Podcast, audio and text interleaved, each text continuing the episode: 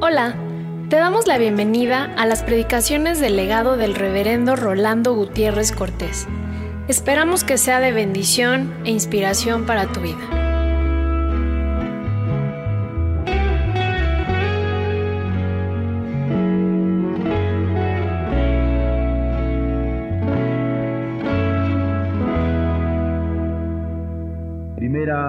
Carta de Pablo a Timoteo, capítulo 3, versos 14 al 16 página 1101. Esto te escribo, aunque tengo la esperanza de ir pronto a verte, para que si tardo, sepas cómo debes conducirte en la casa de Dios, que es la iglesia de Dios viviente, columna y baluarte de la verdad. E indiscutiblemente, grande es el misterio de la piedad Dios fue manifestado en carne, justificado en el Espíritu, visto de los ángeles, predicado a los gentiles, creído en el mundo, recibido arriba en gloria. Amén. En esta hora vamos a ver la acción pastoral de la iglesia, del pueblo de Dios que ha recibido de parte de Jesús el mandamiento de ir por todo el mundo y predicar el Evangelio a toda criatura, esa acción de cuidado de la iglesia va a proclamar la justificación. No solamente a proclamarla, sino a cultivarla cuando ha sido alcanzada. ¿Y por qué la proclama? Porque la fe viene por el oír, pero el oír la palabra de Dios. Cuando yo doy la palabra de Dios, la gente la oye, recibe el don de la fe, porque la fe viene por el oír esa palabra, y viene a ser justificado para con Dios. Porque justificado pues por la fe, es que llegamos a tener paz con Dios por medio de nuestro Señor Jesucristo, a quien esta palabra envuelve, proclama, expresa, comunica, da. Pero esta palabra, en esta mañana la contemplaremos, la consideraremos, la veremos, como una palabra que ha de ser dicha con fidelidad, pero creída. Me inquieta un poco la palabra creer si no la explicito antes de adentrarme en el mensaje que habremos de considerar, porque de acuerdo a la epístola del apóstol Santiago, nos dice que también los diablos, los demonios, creen y tiemblan. Y a veces uno puede creer pero podría tener una fe de demonio. Porque como creemos que Benito Juárez existió, y como creemos que Ignacio Altamirano existió, podríamos estar creyendo que Jesucristo existió. Pero esa no es una creencia salvadora. Es menester confiar en Él.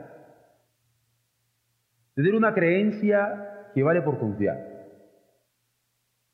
Y en un momento dado, no creer que esta silla me soporta, sino confiar y sentarme en ella. Y probar que me soporta.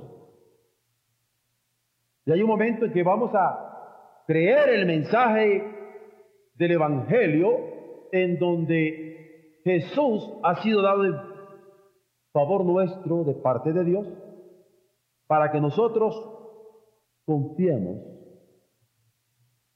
todos nuestros pecados y nuestra vida de pecado en Él para tener liberación, salvación, de fardo.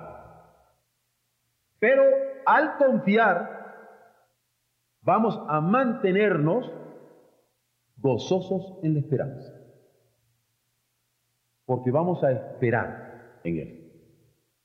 Creemos en Cristo, pero para confiar en Él. Confiamos en Cristo, pero para esperar en esa esperanza bienaventurada, que no nos avergüenza. Aunque tengamos que sufrir tribulación y mantenernos constantes en la oración, pero esperando en Él. Así es que consideramos la acción pastoral que ha sido encargado al pueblo de Dios porque tenemos cuidado los hermanos los unos de los otros para proclamar la justificación. Y es que nosotros se expresa el cuidado de Dios. Y el cuidado de Dios es directo o indirecto. Porque Dios puede llevarlo a cabo personalmente y uno sentir que Dios le está tocando y darse cuenta que Dios le está cuidando en forma personal como a través de sus ángeles o a través de sus siervos o a través de acontecimientos providenciales donde uno menos no puede menos que decir esto no fue una casualidad. Yo aquí veo la mano de Dios.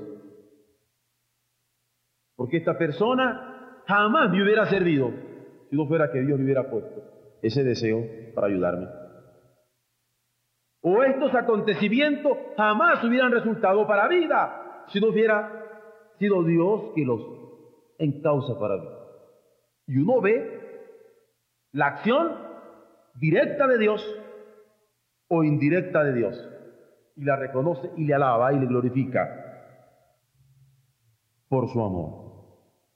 Todo lo que dice el Salmo de que el que habita al abrigo del Altísimo es porque reconoce que Dios le tiene con cuidado personal, pero también lo ofrece por la custodia que ha provisto a sus siervos a través de los siglos con la presencia de sus ángeles, así como por medio de siervos, sea que se llamen Elías, porque son profetas, o sea que se llamen Ciros, en donde a pesar de ellos, Dios puede tener cuidado de los suyos y puede cambiarle sus planes y su corazón en bien de los que Él quiere proteger. O acontecimientos como el paso del pueblo por el Mar Rojo cuando fueron liberados de los egipcios, o posteriormente cuando a través del agua para calmar su sed, o el maná para calmar su hambre, o las codornices para darle carne en el desierto, o la nube con que le dio sombra en el día y el calor por las noches, van a ser acontecimientos por los cuales el Señor va con los suyos, protegiéndolos, sustentándolos, defendiéndolos, cuidándolos con oportuno socorro, siempre en el momento, en el tiempo y con los acontecimientos históricos necesarios. Permitiendo lo que Él quiere permitir para nosotros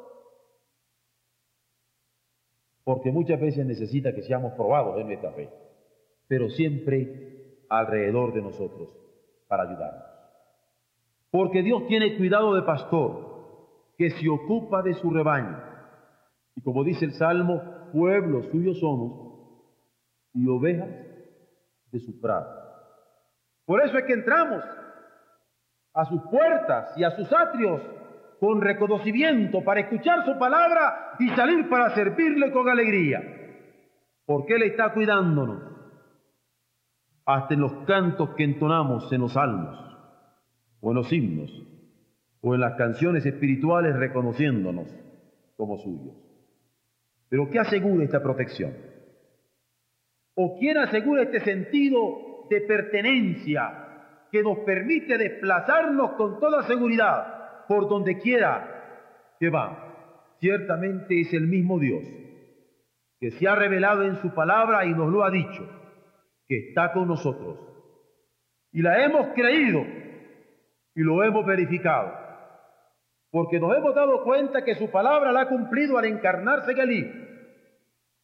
Lo hemos verificado al darnos cuenta que quienes han confiado en ella, en su palabra, como promesa de parte de Dios, siempre se han dado cuenta que Él cumple su palabra, aunque sea contra esperanza.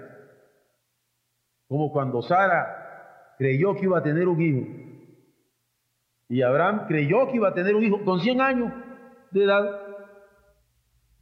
y tuvo el hijo. A mí me preocupa cuando a veces no estimamos esta fe de Sara y lo que significó. Y este Abraham y lo que significó. Porque fue palabra de Dios, promesa suya, que fuera de toda posibilidad y cálculo humano, se cumplió. Pero además, porque creemos en esa palabra que cuando ha sido esperada con gozo, ha obrado para regeneración. Y nos sigue sosteniendo ahora en la esperanza de la regeneración final, en donde habrá cielos nuevos y tierra nueva. Vean ustedes cómo Israel, el pueblo de Israel, esperó en el Dios del padre Abraham, el mismo Dios que le sacó de Ur, de los caldeos, de los caldeos, paganos, los caldeos, pero Dios sacando de entre ellos a su hijo Abraham. E Israel confió en ese Dios que era capaz de sacar de un pueblo pagano para constituir un pueblo suyo. Y confió en el Dios de Isaac. Confió seguro de su fidelidad en el cumplimiento de su pacto, porque el pacto que había hecho con Abraham y con Isaac lo seguiría cumpliendo en ellos. Y ahora nosotros como iglesia, ciertamente estamos esperando en el Dios de Abraham, de Isaac y de Jacob, pero en la sangre del nuevo pacto que acredita a cada creyente como participante desde ahora de la boda del Cordero. Por eso cuando comemos el pan y bebemos la vida, el vino, el fruto de la vid, ya nos sentimos participantes en la boda del Cordero como primicia del Rey, gozosos en esa esperanza y sufridos en la tribulación, pero constantes en la oración y en donde nuestro cuidado pastoral se da para proclamar esta justificación que es por la fe, fe que viene por oír la palabra del Señor, recibiéndola para confiar en ella. ¿Qué es creer en Jesucristo? ¿Qué acción pastoral podría calificarse como tal? Si no provoca seguridad? Ninguna. Aún las disciplinarias, la acción pastoral disciplinaria puede comunicar sentido. La acción pastoral disciplinaria puede comunicar sentido. Te estoy castigando para que te guíes por este rumbo. Puede comunicar equidad, porque Dios es, Dios es justo. Y puede comunicar equilibrio. Puede comunicar equilibrio. Cada acción pastoral se justifica a sí mismo por la bondad con que se ejerce, así como justifica a quien se aplica acreditándolo como parte de un rebaño, porque los hijos reciben castigo, no los bastardos, dice la carta a los hebreos. Y aún el castigo nos va a mostrar que somos hijos de Dios. Y es por eso que justificación vale por acreditación.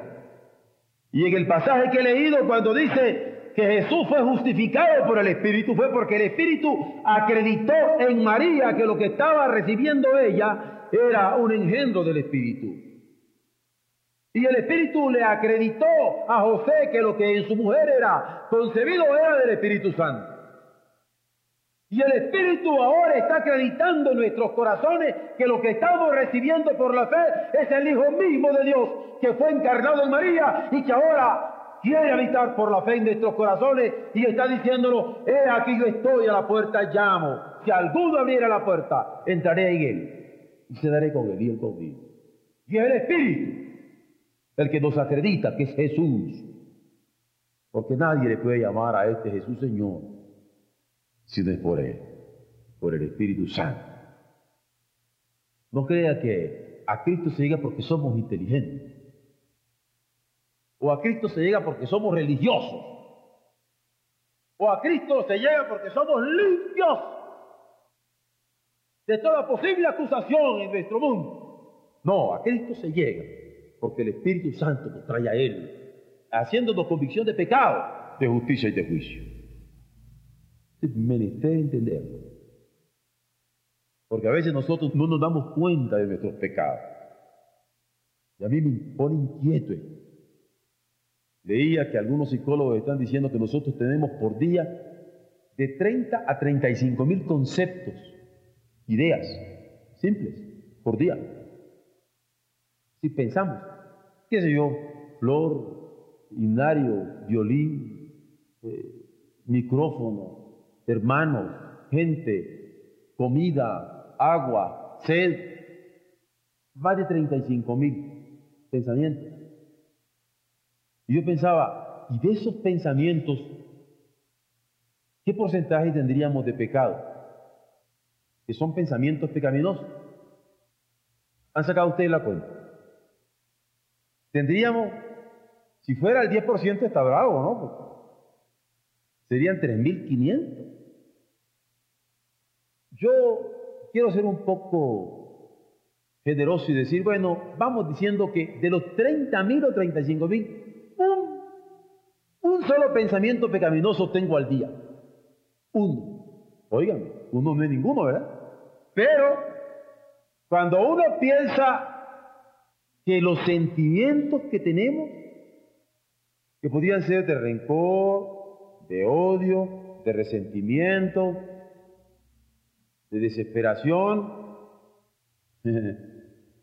entonces ya tenemos pecadito, digo pecado, no hay pecadito, es pecado, pecado, sentimiento, entonces, pero vamos poniendo también generosamente un pecadito, de, un pecado de sentimiento, se derivan dos. Ah, ya, ya dos. Pero también nosotros tenemos pecados que cometemos de hecho. Ya no solo es pensamiento o sentimiento, los cometemos.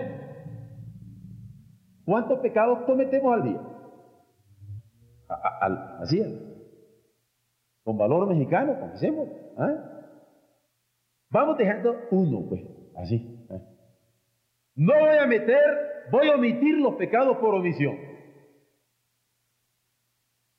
Esos pecados a los que Cristo se refería cuando decía, estuve enfermo, estuve en la cárcel, estuve con hambre, estuve desnudo, es donde el problema de que nosotros nos enfrentamos con Cristo es que nos está llamando a cuenta de lo que dejamos de hacer.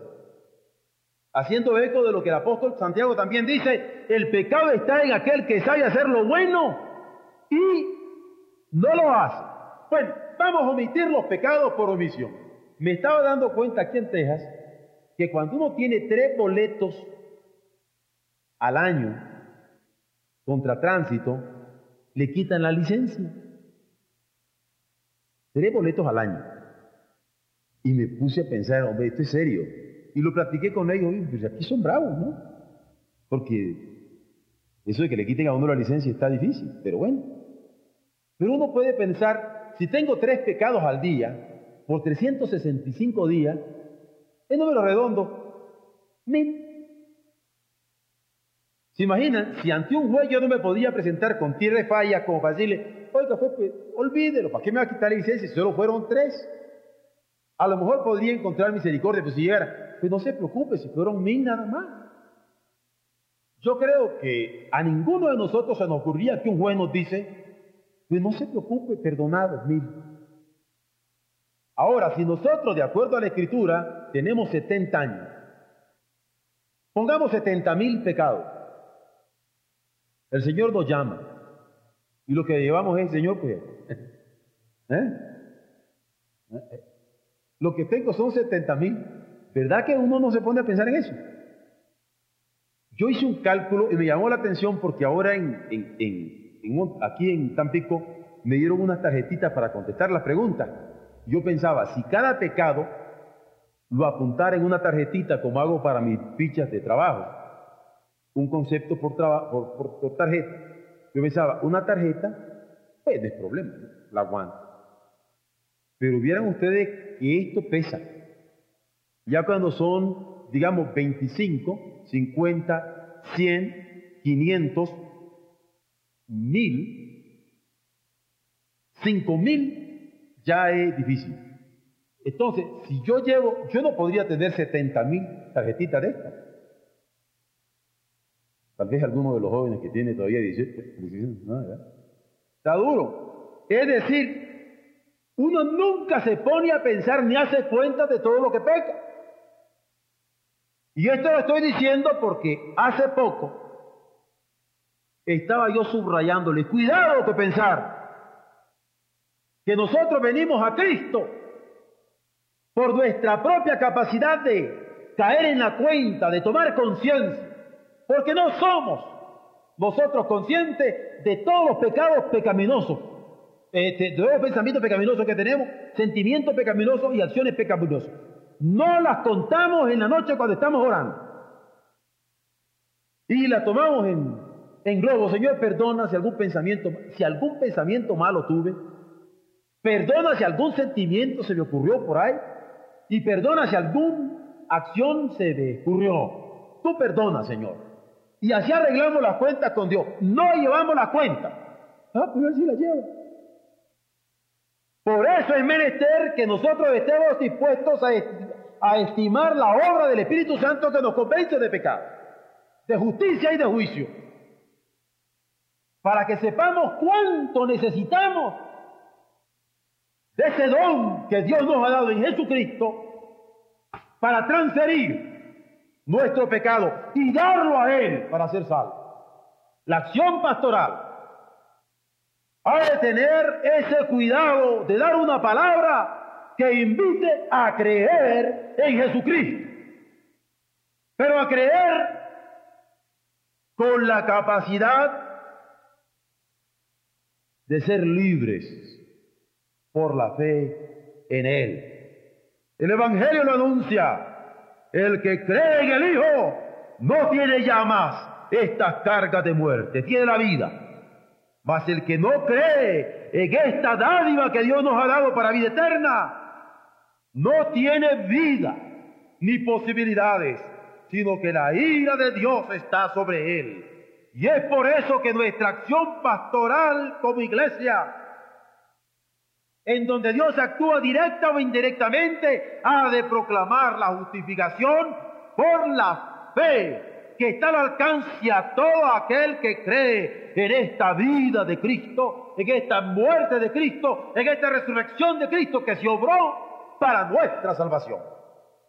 Hoy, sin embargo, la acción pastoral de Dios la ha confiado a nuestra fidelidad como iglesia constituida por profetas, por evangelistas, por pastores y maestros, para que cumplamos el ministerio y la edificación del cuerpo de Cristo, hasta que todos lleguemos a la unidad de esta fe y del conocimiento del Hijo de Dios que fue dado en nuestro favor, a un varón perfecto a la medida de la estatura de la plenitud de Cristo. Y Pablo exhorta a vivir gozosos en esta fe, en esta confianza, en esta esperanza, sufridos en la tribulación, pero constantes en la oración, porque es vida de expectación que demanda confianza en quien esperamos para ser conformados, entre tanto avanzamos en el peregrinar en este mundo, pero también con la vista fija en la revelación final.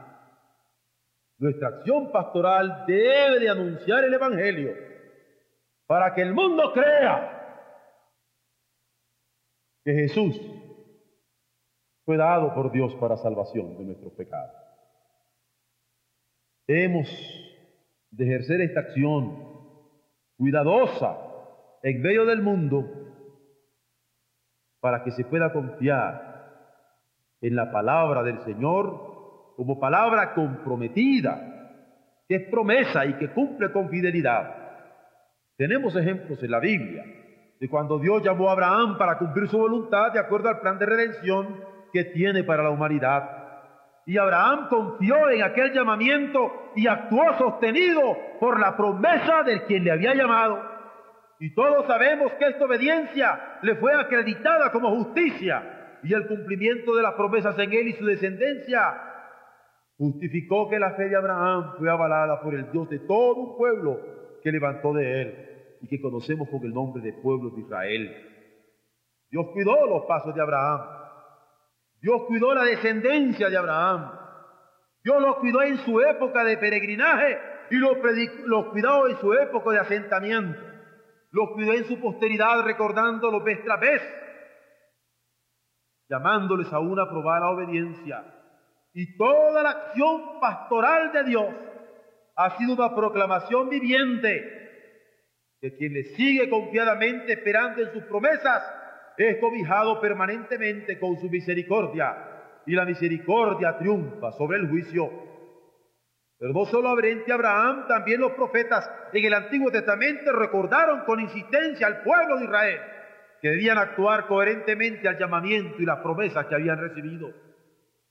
Y no solo los profetas, también Jesús lo recordó a los fariseos.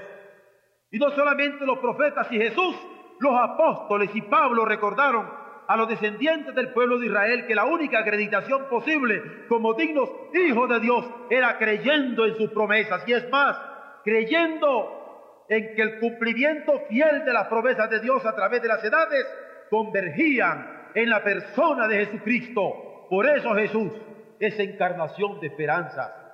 Porque nuestra fe no descansa en un cuerpo doctrinal. No nos salvamos por esa doctrina por mucho que se leemos la sana doctrina. Somos salvos en Cristo Jesús. No hay otro nombre debajo del cielo. Él fue el que murió por nosotros. El que resucitó para nuestra justificación. El que ascendió a los cielos y está delante del Padre para interceder en favor nuestro. El que nos ha dado junto con el Padre al Espíritu Santo para que nos redarguya de pecado, de justicia y de justicia. No hay otro nombre debajo del cielo dado a los hombres sino Jesucristo. Hay un Dios y un mediador entre Dios y los hombres. Jesucristo. Yo soy el camino, dijo él, ¿no? La verdad, la vida. Nadie viene al Padre por bueno, por religioso o por impecable en su doctrina. Viene al Padre por mí, aunque esté clavado en la cruz como ladrón. El que cree en Él tiene vida eterna. Y esta es nuestra palabra. Hacer ver que Él es Jesús, la encarnación de la palabra cumplida del Padre, de las esperanzas de aquel pueblo y la de las nuestras también. Y nosotros somos testigos. Como con amor, con denuedo, con oración, con lágrimas, con persecución, con cárceles, con sufrimiento y con muerte, se ha seguido en esta acción pastoral de Dios y sus siervos, proclamando estas posibilidades, para que los hombres sean justificados por la fe al querer la palabra suya. Porque en Jesús y solamente en Él es que somos justificados como hijos ahora, así como lo seremos en el día postrero. Y en Él es que reposa nuestra esperanza, claro, pero además hay que decir, esta esperanza no nos avergüence en lo más mínimo. Y nuestra acción pastoral se encausa hacia ella, se identifica con ella, porque llamamos al mundo a creer. Llamamos a los hombres a confiar. Ahora, esto de llamar al mundo a creer es identificarse con el mensaje de aquel encarcelado que juntamente con Silas estaba cantando a pesar de las cadenas. Cuando este hombre, Pablo, se aparece ante mi, mi imaginación, yo siempre me quedo anonadado. ¿Se pueden imaginar ustedes a Pablo con cepo y con los pies prensados? Y con el otro compañero también con los pies prensados.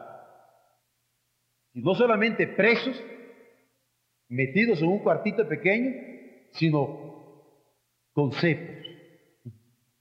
Y de repente Claro, no es este el cantito que Pablo estaba cantando. Lo voy a cantar yo, pero esto acéptenlo como imaginación pastoral. Yo me imagino que Pablo le estaba diciendo a Siles, oye Siles, ¿por qué no cantamos? O a lo mejor ni le dijo y comenzó. En las luchas y en las pruebas la iglesia sigue caminando. En las luchas y en las pruebas la iglesia sigue caminando, sigue caminando, sigue caminando. Oh, gloria, aleluya, la iglesia sigue caminando. Oh, gloria, aleluya, la iglesia sigue caminando y solo se detiene para predicar. Ustedes podrían pensar que yo estoy como loco ahorita. ¿eh? ¿Se imaginan uno que estaba preso? Cantando, los carceleros se asustaron. Y por eso cuando viene el temblor y se va abajo todo aquello, asustado, lo que le dice el apóstol es, cree en el Señor Jesucristo y será salvo. Pero si hubiera sido solo eso, pues yo digo, claro que sí. Yo puedo identificarme con Pablo, pero cuando Pablo le añadió ese pedazo controversial, cree en el Señor Jesucristo y será salvo tú y tu casa. ¿Saben ustedes lo que es identificarme con este pensamiento? Revelación del Espíritu Santo en el corazón de este presidiario, libre en el gozo del Señor y dando esta palabra de Evangelio liberador. Por eso es que les digo que en la acción pastoral de la iglesia estamos dando esta palabra. Cree en el Señor Jesucristo y serás salvo tú y tu casa, pero una creencia que llama a confiar a confiarse en Él y serás salvo tú y tu casa. A reto para mí el darla y para el mundo recibirlo. Para que en medio de la desesperación y de la lucha en que nos movemos, la gente se mueva con la seguridad de que Dios está presente en su palabra, que a través de su iglesia está proclamando, que Dios está presente en esta palabra escrita y brilla entre nosotros con luz que alcanza a calcinar no solamente nuestro cerebro y nuestro corazón, sino todo el sentido de nuestra vida. Hermanos, por eso es que digo que la acción pastoral proclama la justificación que viene por el oír la palabra de Dios, para creerla, para confiar y para esperar en el porque somos pueblos de esperanza. Somos pueblo de esperanza. Y aunque la acción pastoral es sinónimo de cuidado, de seguridad, de guía en favor del rebaño que avanza en sitios escogidos, también la acción pastoral es una acción en donde la esperanza en el pastor y en el rebaño sostiene a través del peregrinaje. Miren cómo Abraham esperó en Dios, cómo Isaac esperó en Dios, cómo el pueblo de Israel confió y esperó en el Señor en medio de las más duras pruebas. Pero en Abraham, en Isaac o en el pueblo fue esperanza segura porque el Señor mismo con un pacto selló aquella esperanza y por su fidelidad indeclinable es que ahora insiste en mostrar paso a paso y a través de los siglos que Él sigue siendo el mismo para nosotros, como lo fue para nuestros antepasados. Y de nuevo el autor a los hebreos identifica a este Dios que se encarnó en Jesucristo diciendo que es el mismo ayer y hoy y por los siglos. ¿Cómo explicar? Sin esta esperanza segura, el ánimo por llegar a la tierra prometida y ahora para nosotros como iglesia de redimidos, que celebramos mes a mes que Cristo murió, resucitó y ascendió como una ordenanza suya. ¿Cómo no estar esperando en la marcha que nos lleva hacia la Canaán celestial? Cada necesidad es la. Cada proyecto histórico lo avala confirmando la obra de las manos de su pueblo. Y está en la carencia y bendice el trabajo. Por eso su presencia es alegría permanente. Es alegría permanente. Porque se la bendice en la providencia a la hora de la necesidad y en sus bendiciones a la hora de la cosecha. Vaya acción pastoral a que el Señor ejerce, cuidándonos en la vida y también en la muerte, cuidando nuestra seguridad de la resurrección de los muertos y también nuestra seguridad de vida eterna. Es por Él que el pasado es inolvidable por el perdón de los pecados y el futuro es anhelado porque conocemos su amor que nos ha hecho hijos en el Hijo, acreditándonos justificando nuestra presencia ante el Padre por su redención que ha hecho de todos los pueblos uno por la sangre de su cruz, donde ya no hay judío ni griego, bárbaro ni cita, esclavo ni libre. Y aún la sexación que él creó, porque cuando creó al hombre, lo creó varón y mujer. Y cuando cayeron, el hombre Hubo de ganar el pan con el sudor de su frente y la mujer de dar sus hijos con dolor. En el cumplimiento de los tiempos, ya cuando contemplamos a través de la redención, tenemos este grito de victoria. Ahora ya no hay varón ni mujer.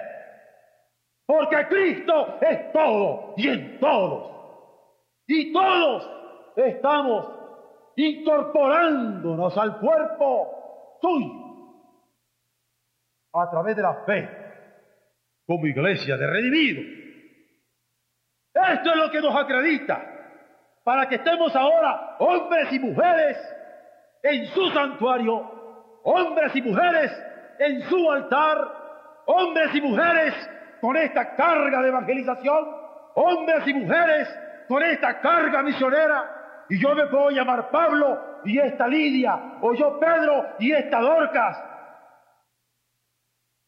o yo Tomás y esta una prostituta, o yo Felipe y esta una samaritana, esta, porque ni nombre tiene, pero el Señor sigue haciéndose fuerza, porque ha querido constituir de todos un pueblo en la sangre.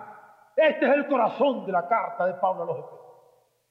A estos Efesios que estaban imbuidos en la idolatría de una Que nosotros nunca podemos imaginar el fanatismo de ellos cuando por horas, por horas, a la hora que Pablo llegó el Evangelio, la reacción de los Efesios fue ¡Viva! ¡Salve, llana de los Efesios! ¡Salve, llana de los Efesios!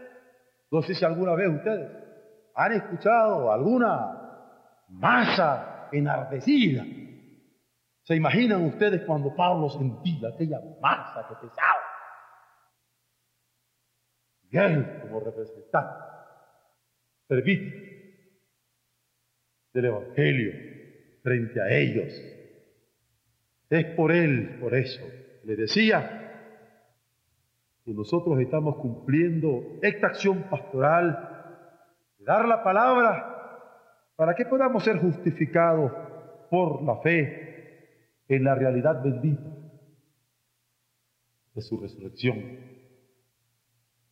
Realidad bendita de su resurrección, porque porque el Cristo resucitó, es que también nosotros tenemos esperanza de vida eterna.